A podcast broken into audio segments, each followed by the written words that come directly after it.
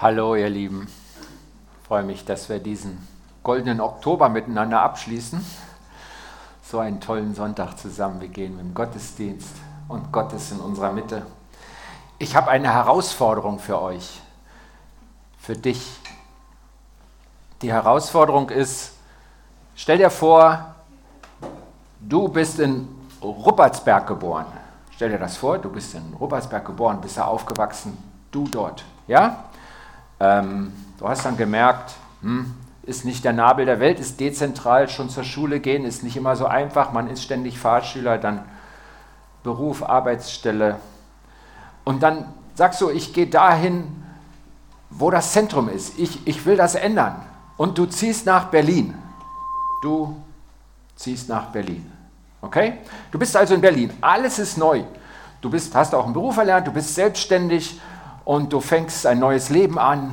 Wird es klappen? Du in Berlin, du gehst dort in eine Gemeinde, das hast du in Ruppertsberg auch schon gemacht und dort triffst du dann einen Mann, der ist wie du fremd in Berlin. Ich glaube, der kommt aus Bayern oder so, also ganz fremd, so, nicht? Und ähm, dann sagst du, gibst ihm deine Handynummer und sagst, komm doch mal vorbei. Und äh, der macht das wirklich. Der kommt vorbei und dann sagt er, hör mal, kann ich nicht bei dir wohnen und auch bei dir arbeiten? Und du sagst, oh, ich bin zwar selber neu hier, aber na klar, logisch, nicht? Bist du das? Ja? Ja? Also, du sagst dann, okay, das hier hätte mein Lager werden sollen, aber ein Bett habe ich irgendwo bekommen, wir räumen das aus und du ziehst hier ein, kannst heute gleich hier bleiben. Findest du komisch? Wir werden eine Person kennenlernen, die hat das so gelebt. Die war nicht aus Ruppersberg und die zog nicht nach Berlin, aber die hat genau das gemacht. Und da schauen wir jetzt mal drauf. Das ist der Aquila, von dem ich gerade erzählt habe. Also Parallelen in seinem Leben. Aquila ist ein Jude und ihr wisst ja, dass ich auch mal Geografie studiert habe. Ich habe euch mal das römische Weltreich mitgebracht. Das ist Aquila, der guckt gerade nach unten. Deswegen sieht man ihn nicht so genau. Das ist das römische Weltreich. Und das Zentrum der Macht ist hier in Rom. Aber der arme Aquila, der ist in Pontus geboren. Irgendwo hier oder sogar da. Früher ging der Bereich Pontus bis da hinten. Also wirklich am Ende der Welt. Nicht? So, es ist überhaupt keine Stadt eingezeichnet im, im Nirgendwo. Und dieser ist irgendwann nach Rom gezogen. Dahin. Das hat er gemacht. Und äh, Hauptstadt, Weltmetropole, 2000 Kilometer Luftlinie, anderes Volk, also mindestens der Unterschied zwischen Bayern und Pfälzer, wenn nicht noch mehr. Und ähm, da lebt er nun. Er ist dann irgendwann dort auch verheiratet, das kriegen wir auch hin. So, jetzt sind sie zu zweit und äh, sie arbeiten da zusammen. Und ja, dann, dann gibt es ein Problem. Das gibt ja da auch einen Kaiser, der hat alle Dutzend Jahre gewechselt. Im Moment war es der Claudius. Und der hat sich irgendwann über die Juden geärgert oder suchte einen Sündenbock. Und dann hat er gesagt, alle Juden müssen Rom verlassen. Alle Juden müssen Rom verlassen das Jahr 49 nach Christus. Und das haben die durchgezogen. Die mussten es alles verlassen. Und äh, Aquila und Priscilla, seine Frau heißt Priscilla, die ziehen nach Korinth. Moment, kriegen wir hin. Da ist Korinth. Und äh, Korinth ist auch eine wichtige Stadt. Wenn ihr mal guckt, ist die Hauptstadt von diesem Bezirk, Achaia. Und hier ist so ein sieben Kilometer breiter Landstreifen, der verbindet diese riesige Halbinsel mit dem Festland. Das heißt, wenn da eine Stadt liegt, die kontrolliert den Handel von Nord nach Süd. Und für die Schiffe damals war auch der Umweg um diese riesen Halbinsel, die Peloponnes, riesig. Das heißt, sie haben hier einen Hafen gebaut und da, an beiden Seiten der sieben Kilometer. Und sie haben auch den Handel von Ost nach West kontrolliert. Das heißt, eine aufstrebende, wichtige Handelsstadt Korinth. Da haben sie gewohnt, sie sind ganz neu da. Und ähm, kurz nach ihrer Ankunft trifft Aquila Paulus irgendwo in, in der Synagoge oder auf dem Marktplatz, keine Ahnung. Und ähm, Paulus besucht sie und er bleibt. Er bleibt nicht nur zum Kaffee trinken, sondern er bleibt, arbeitet in ihrer Firma und er wohnt anderthalb Jahre dort. Anderthalb Jahre. Und ähm, ich werde euch berichten, was mich an diesem Ehepaar, diesen beiden, Aquila und Priscilla, was mich an ihnen herausfordert. Und da sind wir schon mittendrin. Was fordert mich heraus? Ihre Gastfreundschaft. Da ist jetzt der dritte, der Paulus, nicht? Die waren alle Zeltmacher, da nähen sie gerade an irgendeinem Zelt Segel, glaube ich, also so eine Decke, muss ja dann auch dicht sein. Die konnten das, die haben zusammen gearbeitet. Ihre Gastfreundschaft, das ist doch der Hammer. Und die Frage an mich, wie weit öffne ich mein Haus, meine Wohnung? Das hat ja Konsequenzen. Da gibt es Unannehmlichkeiten, manchmal, ist jedenfalls zu befürchten. Da muss ich Rücksicht nehmen, ganz anders. Das sind Einschränkungen. Und es ist das Risiko, es klappt nicht miteinander. Und dann gibt es Leute wie Aquila und Priscilla, die machen das trotzdem. Und was ich euch hier erzähle, ist ja schon 2000 Jahre her. Und dann habe ich gedacht, ich frage mal jemanden, der das heute macht. Silke, könntest du mal nach vorne kommen? Genau. Also ich habe gedacht, ich frage mal die Silke. Seit April wohnt eine ukrainische Familie in eurem Haus. Ist das richtig? Ja. Du kannst hier an das Mikro. Ich gehe ein Stück weg. Ja. Genau. Und ich frage dich, warum macht ihr das? Ähm, also ich denke, dass so in jeden Menschen Gott was hineinlegt und bei uns hat er die Gastfreundschaft hineingelegt und ähm, wir leben das, was uns Gott gegeben hat. Also bei uns das bist du nicht alleine? Ja, genau. Mein Mann gehört damit dazu. Und, genau, ihr seid euch da einig? Das ist auch wichtig. Ah, wie toll. Und ähm, seit April, also ich meine, es sind noch nicht anderthalb Jahre, aber ein halbes ist es auch schon. Mhm. Was habt ihr für Erfahrungen gemacht? Vielleicht schwierige oder auch schöne oder beides? Ähm, also sicherlich beides. Wobei ich sagen muss, dass das, also es klappt sehr gut, das Miteinander. Ähm, da sind wir wirklich gesegnet. Und ähm, also ich finde, dass das Schöne überwiegt. Man muss viel miteinander reden, was es im Moment was schwierig ist, weil sie unsere Sprache nicht sprechen. Und es geht alles über den Übersetzer am, am Handy. Aber wenn wir es dann geschafft haben, und äh, dann kann man viele Missverständnisse oder Dinge, die einen vielleicht stören, auch aus dem Weg räumen. Und was Schönes, fällt dir da was ein, was du uns erzählen könntest? Äh, ja, die haben, äh, also sie kam mit einem dicken Bauch und das Baby ist im Mai geboren und äh, also es ist total schön, wenn man jetzt so ein kleines Kind oder wenn man Kinder überhaupt im Haus hat und da ist Leben und äh, ja, das ist wirklich was Schönes. Das verstehe ich total. Heute Morgen war der Elias Dittmar einer der ersten hier im Gottesdienstsaal, also im Gebäude. Und ich habe mich einfach mitgefreut, weil da so ein kleines Menschenkind ist. Komplett so viel kleiner als ich. Okay, Freude auch. Was macht es denn mit dem Glauben mit euch, dass ihr euer Haus öffnet, vieles umstellen musstet? Habt ihr da auch eine Erfahrung? Ähm, ja, finde ich schon, äh, weil das mit dem. Das da? Ja. Ist es schon an? Nee. Dann? Ja. ja genau. Ähm, ja, mit dem Glauben ist herausfordernd, weil sie sind andersgläubig wie wir. Sie tragen zwar ein Kreuz, aber ach, in die Kirche gehen, nee, das muss man nicht unbedingt. Und äh, da würde ich als oft gerne was sagen. Aber das geht nicht, weil wir ja alles mit dem Übersetzer machen müssen. Und manchmal, wenn wir dann abends so zusammensitzen und dann nimmt man sich ganz viel Zeit und dann habe ich sie schon angesprochen und gesagt, kommst du, kannst du mal mitkommen in die Kirche? Nee, also die Kirche, da gehen wir nur an Weihnachten. Und dann denke ich also, okay, Gott, dann zeig mir andere Möglichkeiten, wie ich, ähm, wie ich das machen kann, dass sie trotzdem von, von der Liebe Jesu erfahren. Und ähm, ja, da ist Gott ziemlich kreativ. Sagen wir mal so. Okay, ganz herzlichen Dank dir.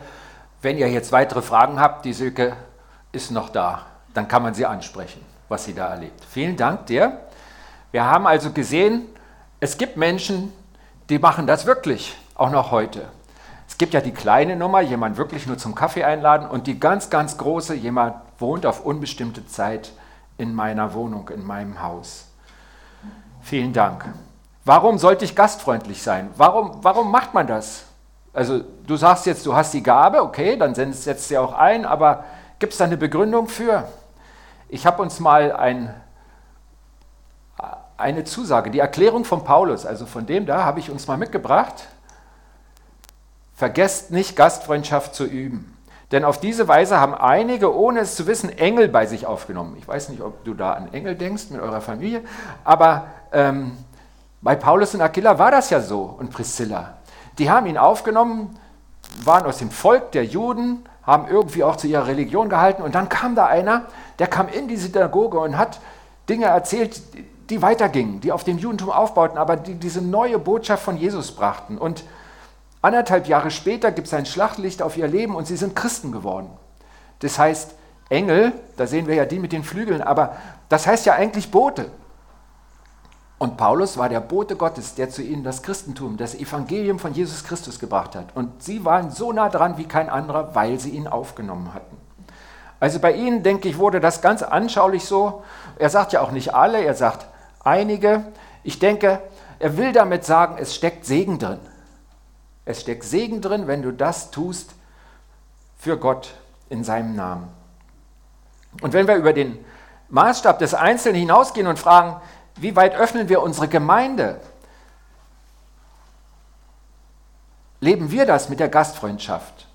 Worüber ich mich wirklich freue, ist, dass Fremde bei uns willkommen sind. Das ist gut so und ich danke hier mal ausdrücklich jedem, der das auch so lebt. Einige unter uns sind so Verbindungsglieder und leben das, machen das lebendig. Vielen Dank euch. Jetzt frage ich einfach mal einen Schritt weiter. Wohnen Sie bei uns? Sind sie bei uns heimisch?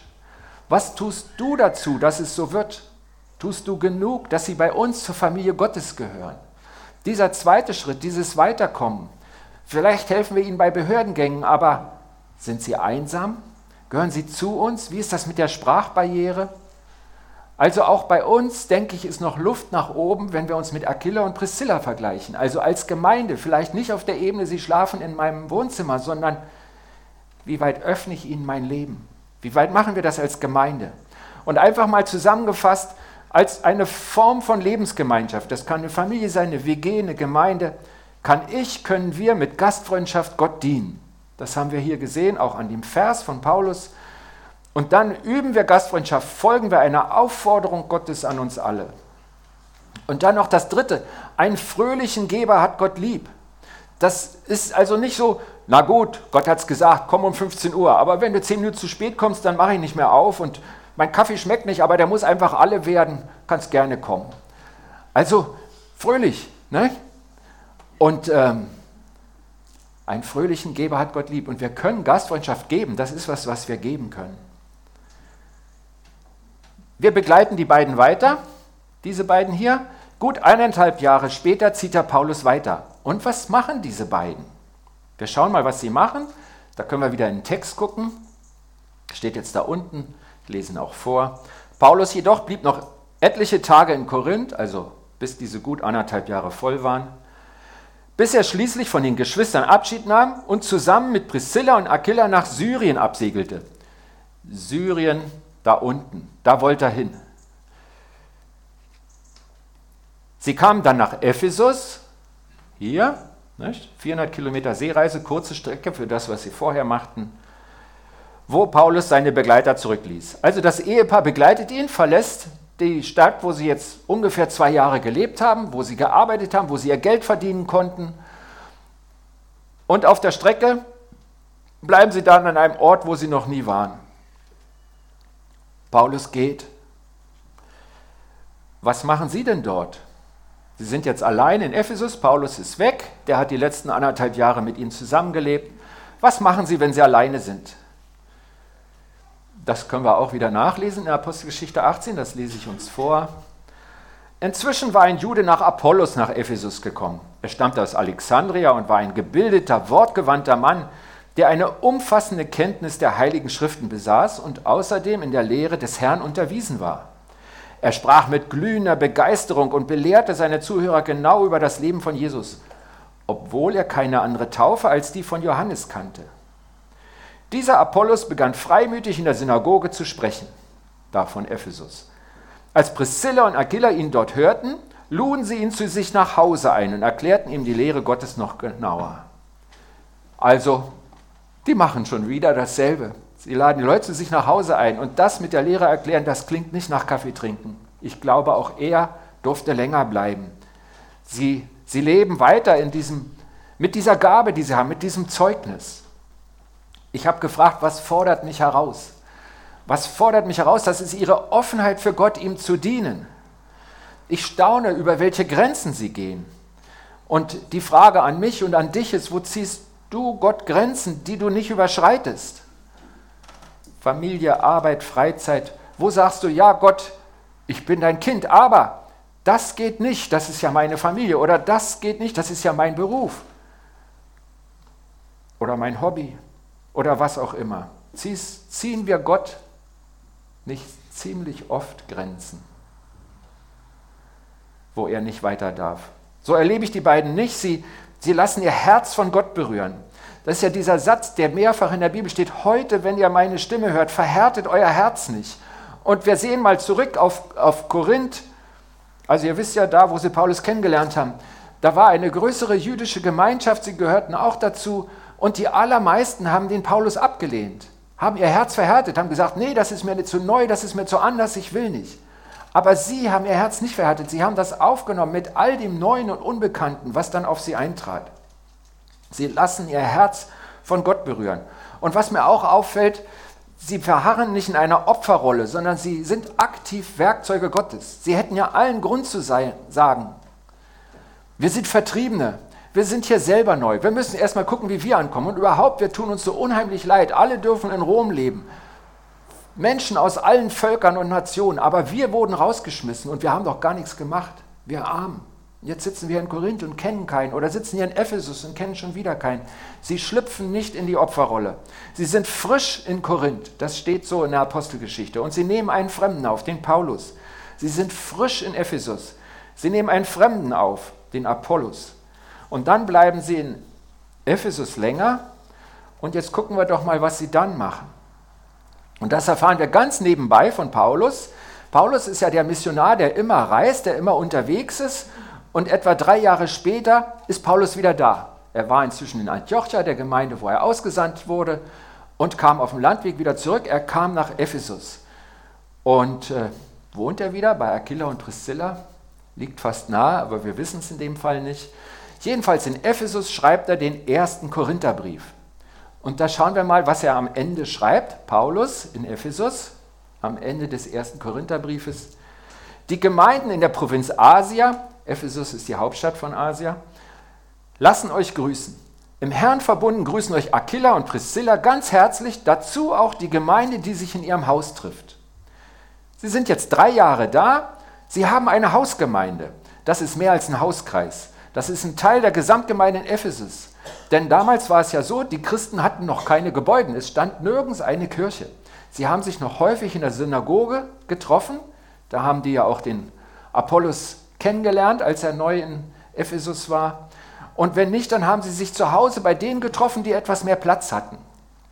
Dazu gehörte offensichtlich dieses Ehepaar und sie haben eine Hausgemeinde als Teil der Gesamtgemeinde. Sie sind integriert, sie sind vernetzt, sie arbeiten zentral mit, mit dem, was Gott ihnen in die Hand gegeben hat. Und das ist mehr als die Gastfreundschaft, das ist auch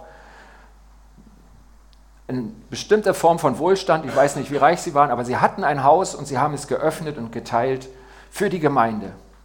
Und was ich von ihnen lerne, ist, dass man nicht den verpassten Möglichkeiten nachjammert, sondern im Heute lebt und dort zupackt, mitlebt, mit Gott lebt und sich gebrauchen lässt, wo Gott dich hinführt uns alle.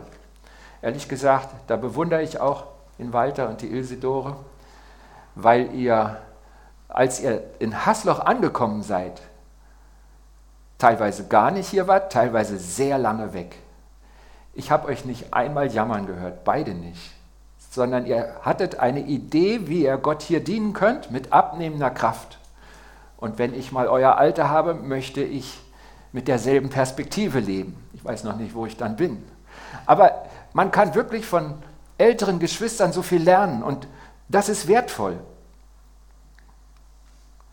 Sie sind also fester, aktiver Mitarbeiter in der Gemeinde, sie sind Teil der Gemeinde, das ist mir noch lieber, ein, ein lebendiger Teil am Leib Christi. Sie haben es geschafft, oder? Und etwa drei Jahre später schreibt Paulus wieder einen Brief. Und diese beiden, die kommen immer nur in Nebensätzen vor. Man muss wie so ein Detektiv ihnen hinterherlaufen und gucken, was, was haben sie denn noch gemacht. Etwa drei Jahre später, die meisten Ausleger glauben, dass es wieder drei Jahre später ist, schreibt Paulus den Römerbrief. Er schreibt dann eine Gemeinde in Rom, wo er selber noch nie gewesen ist, ist ein sehr langer Brief, aber am Schluss gibt es ein ganzes Kapitel mit Grüßen an Leuten, die er schon kennt. Er sagt, ich war noch nicht dort, aber ich kenne ja den und grüßt mal den und den. Er ahnt es schon. In der Liste sind Aquila und Priscilla. Kaiser Claudius war inzwischen tot. Sie sind wieder nach Rom gegangen, 1400 Kilometer zurück. Der nächste Umzug mit Firma. Was tun sie dort? Also wer da Karten mag, jetzt müsst ihr euch den Pfeil wieder zurückdenken. So, ne? Aber wir gucken mal, was sie dort tun, das ist viel wichtiger. Paulus schreibt also, grüßt Priska und ihren Mann Aquila, meine Mitarbeiter im Dienst für Jesus Christus. Für mein Leben haben sie ihren Kopf hingehalten. Nicht nur ich habe ihnen dafür zu danken, sondern auch alle nichtjüdischen Gemeinden. Grüßt auch die Gemeinde, die in ihrem Hause zusammenkommt. Also vor drei Jahren hatten sie eine lebendige Hausgemeinde in Ephesus. Drei Jahre später wohnen sie ganz woanders. Es gibt schon wieder eine Gemeinde mit ganz anderen Leuten. Sie tun wieder dasselbe. Sie sind eigentlich immer fremd in der Stadt, aber sie arbeiten mit im Reich Gottes. Ich finde das beeindruckend. Und ganz nebenbei erfahren wir, wie intensiv ihr Einsatz für Paulus gewesen ist. Sie haben ihr Leben riskiert, um ihm zu helfen und letztlich für Gott. Sie haben ihr Leben riskiert, um Paulus zu helfen. Ich frage ja immer wieder, was fordert mich heraus? Und ich, ich, ich spüre die Herausforderung, was bin ich bereit für Gott einzusetzen, wenn ich dieses Ehepaar sehe? Du bist vielleicht kein Gemeindegründer oder Gastfreundschaft geht dir nicht so leicht von der Hand. Die Silke hat uns gesagt, wir haben diese Gabe. Die haben wir mit Sicherheit nicht alle. Aber die Frage ist doch, lebst du voll in deinen Möglichkeiten? Tust du das, wozu Gott dich begabt hat und auch berufen hat? Dienst du Gott mit deinen Möglichkeiten, so wie die beiden? Nur so der Vollständigkeit halber, ähm, es gibt noch einen Hinweis auf die beiden. Etwa acht Jahre später schreibt Paulus den letzten Brief, der uns erhalten ist, zweite Timotheusbrief, und er schreibt ihn an Timotheus. Timotheus ist in Ephesus und die beiden wohnen wieder in Ephesus. Also mindestens noch ein Umzug wieder zurück nach Ephesus. Mehr wissen wir nicht von ihnen. Also es gibt ja einen klaren Unterschied zwischen Paulus und diesem Ehepaar, die einen Beruf hatten und ähm, in, in ihrem Beruf geblieben sind. Sie waren keine Wanderprediger, sie waren keine klassischen Missionare, obwohl eigentlich sind wir ja alle Missionare, wir sind ja alle Gesandte von Gott. Halt nicht alle so mobil, wie wisst ihr eigentlich, dass wir einen Missionar im Raum haben, Kai Choheri? Der wird kommenden Sonntag die Predigt halten, freue ich mich schon sehr drauf. Heute bist du einfach einer von uns, schön, dass du da bist. Genau, aber wir sind irgendwie alle Missionare. Als ich selber Missionar war, hat mich das gestört, dass ich so, so, so, so ein UFO wurde, so ein Sondermensch. Das stimmt von Gott her gar nicht. Wir sind nur nicht alle dazu berufen, ständig den Ort zu wechseln oder große Distanzen umzuziehen. Aber eigentlich sind wir alle Missionare und in diesem Sinn waren sie es auch. Und sie haben einfach dort, wo sie sind, sich voll für Gott eingesetzt.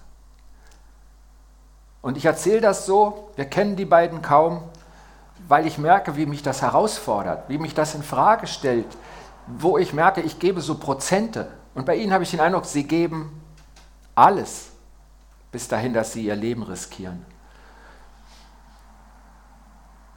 Und noch etwas fordert mich heraus. Das sind so Nebensatzchristen. In der Bibel gehören sie zu den Menschen, die nur im Nebensatz vorkommen. Und Meistens sind sie Anhängsel von Paulus. Paulus kam in ihr Haus. Paulus blieb in ihrem Haus. Paulus nahm sie mit bei seinem nächsten Umzug. Einmal gibt es sie aktiv, nämlich da, wo Paulus nicht da ist, als sie den Apollos aufnehmen. Da ist es aktiv formiert. Sonst sind sie so diese Anhängselchristen. Ich weiß nicht, ob du dich auch so fühlst. Fühlst du dich wie ein Nebensatzchrist? Wirst du übersehen? Hast du den Eindruck, dein Einsatz ist nicht so wichtig? Bist du nicht wichtig? Ich glaube, das sind Sachen, die dir der Teufel einflüstert. Gott sieht dich nicht so. Und wenn wir auf das Ehepaar gucken, für, über die wir nicht wissen, weil sie Nebensatzchristen sind, wissen wir nicht viel über sie. Aber die Erwähnung und wenn man ihr Lebensweg nachzeichnet, dann atmet das das Gegenteil. Sie erfüllen füllen voll das aus, wofür sie berufen sind. Sie sind nicht Paulus, aber wofür sie berufen sind, darin leben sie. Nicht mehr und nicht weniger. Das fordert mich heraus. Die letzte Herausforderung, ihre Teamarbeit. Ich glaube, es gibt kein Ehepaar, was immer zusammen genannt wird in der Bibel. Und sie kommen immerhin an sechs Stellen vor. An der ersten Stelle ging es nicht anders. Paulus lernt ihn Aquila kennen und im selben Nebensatz steht, der mit seiner Frau Priscilla zusammengekommen ist. Ansonsten stehen sie immer als Paket, immer zusammen. Sie treten immer zusammen auf. Sie dienen Gott gemeinsam. Sie tragen ihr Leben oder die nicht fromme Vokabel ihr Schicksal, tragen sie gemeinsam. Und ich bin ganz sicher, dass sie dadurch wirksamer waren für Gott, viel wirksamer. Ich glaube wirklich, dass 1 plus 1 3 ist, mehr als 2. Wenn wir uns in unserer Verschiedenheit ergänzen, ist das mehr als eine Zweck-WG. Und so hat sich Gott die Gemeinschaft der Ehe und auch die Gemeinschaft der Gemeinde gedacht, dass wir uns so ergänzen, dass wir mehr sind als die Summe der Einzelnen. Und das leben sie mir vor. Damit fordern sie mich auch heraus. Nehmen wir mal die Gastfreundschaft. Stell dir vor, der Aquila bringt den Paulus mit nach Hause und bei der Priscilla steht auf die Stirn geschrieben, wann gehst du wieder? Wäre er anderthalb Jahre geblieben oder hätte er da nicht irgendwie Nierensteine gekriegt oder Magengeschwüre? Also ich meine, sie mussten es doch zusammenleben. Sonst wäre es wirkungslos gewesen. Sie leben das zusammen. Auch unser Zeugnis leuchtet stärker, wenn erkennbar ist, wir gehören zusammen. Wir stehen zusammen. Wir sind als Gottes Familie ein Team. Jetzt gibt es noch eine Frage, die auch in der Literatur vorkommt. Wer hat denn geleitet bei den beiden? Einfach weil auffällig ist, dass sie fünfmal als Ehepaar erwähnt werden, also dieser Block, die zwei Namen, nicht? und davon viermal steht zuerst die Ehefrau. In der Bibel steht einmal Aquila und Priscilla, wie ich es immer sage, und viermal steht Priska oder Priscilla und Aquila. Sie wird zuerst genannt. Das ist total ungewöhnlich. An anderen Bibelstellen wird die Frau gar nicht erwähnt. Wenn der Mose irgendwo hinzieht und wir sehen irgendwo, er hat seine Frau geholt, dann, dann weiß man, die ist auch dabei, die Zippora. Die wird gar nicht erwähnt. Das ist in der Mentalität der damaligen Zeit normal. Man wusste, der verheiratete Mann geht mit seiner Frau und so. Die beiden werden immer zusammen genannt und die Frau zuerst. Sehr ungewöhnlich. Ist das ein Hinweis darauf, wer geleitet hat?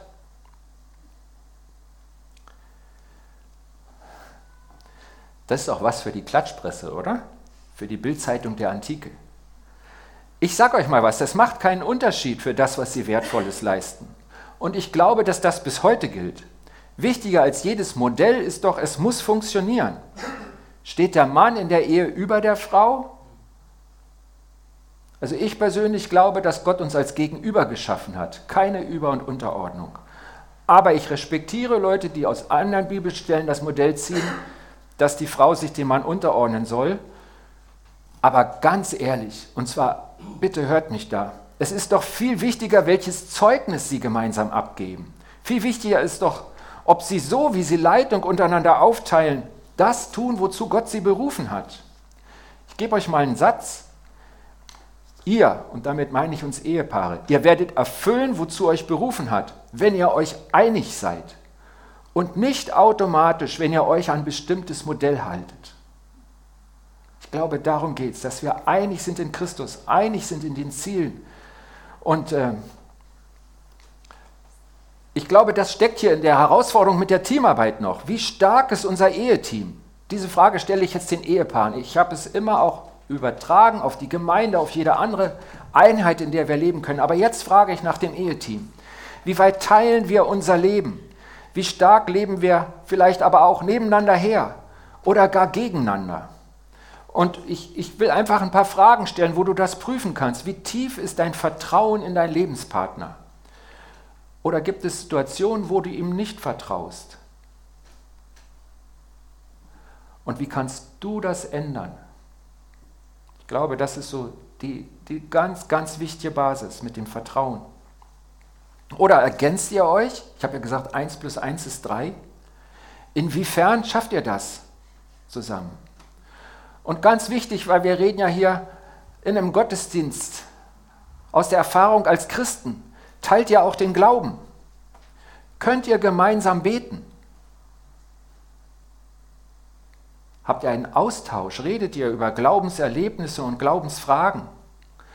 Meine Frau Ute und ich, wir, wir schaffen es vielleicht zweimal die Woche, dass wir, also nicht mit Plan, sondern wir suchen die Lücke. Und dann halten wir gemeinsame stille Zeit. Ich empfinde das total als wertvoll. Ich habe oft das Gefühl, ich komme weiter als alleine. Zurzeit lesen wir ein Buch, die Treppe. Ich habe es euch hier schon mal gezeigt im Gottesdienst. Wir sind fast durch. Und der Austausch bringt mir mehr, als wenn ich das Buch alleine lesen würde. Und ich glaube, meiner Frau geht es genauso.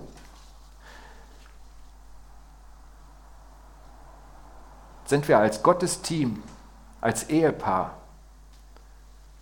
erkennbar als eine Einheit in der Familie, in der erweiterten Familie, vor den Kindern schon mal in der Erziehung und dann in der Nachbarschaft, im Beruf, wo auch immer man uns erlebt.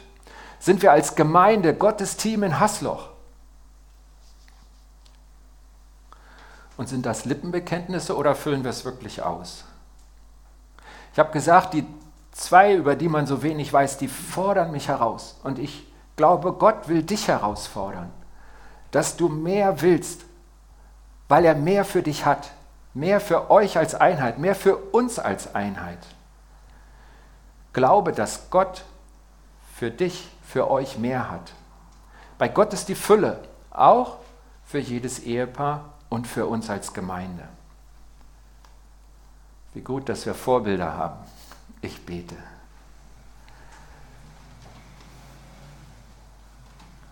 Jesus, ich danke dir dafür, dass du uns Vorbilder hinstellst. Du bist selbst ein Vorbild und du weißt, an manchen Situationen greift das nicht so, so bildhaft. Ich danke dir für Aquila und Priscilla, die man finden kann in der Bibel. Man muss suchen, weil sie nicht im Vordergrund stehen. Aber es ist beeindruckend, was du durch sie miteinander bewegt hast. Und ich bitte dich darum, dass wir Menschen sind, durch die du was bewegst, die ihre Grenzen überdenken, die sich raustrauen mit dir, Schritte machen, sich aus dem Fenster lehnen, Neuland betreten, wo wir dir gehorchen, wo wir dir folgen, wo du Dinge in unserem Leben tun darfst, die wir nicht für möglich gehalten hatten, weil wir dir vertrauen und weil wir als Team stark sind, weil du in unserer Mitte bist. Das lass uns doch erleben. So segne uns doch. Und ich glaube, dass das dein Wille ist und ich danke dir dafür. Amen.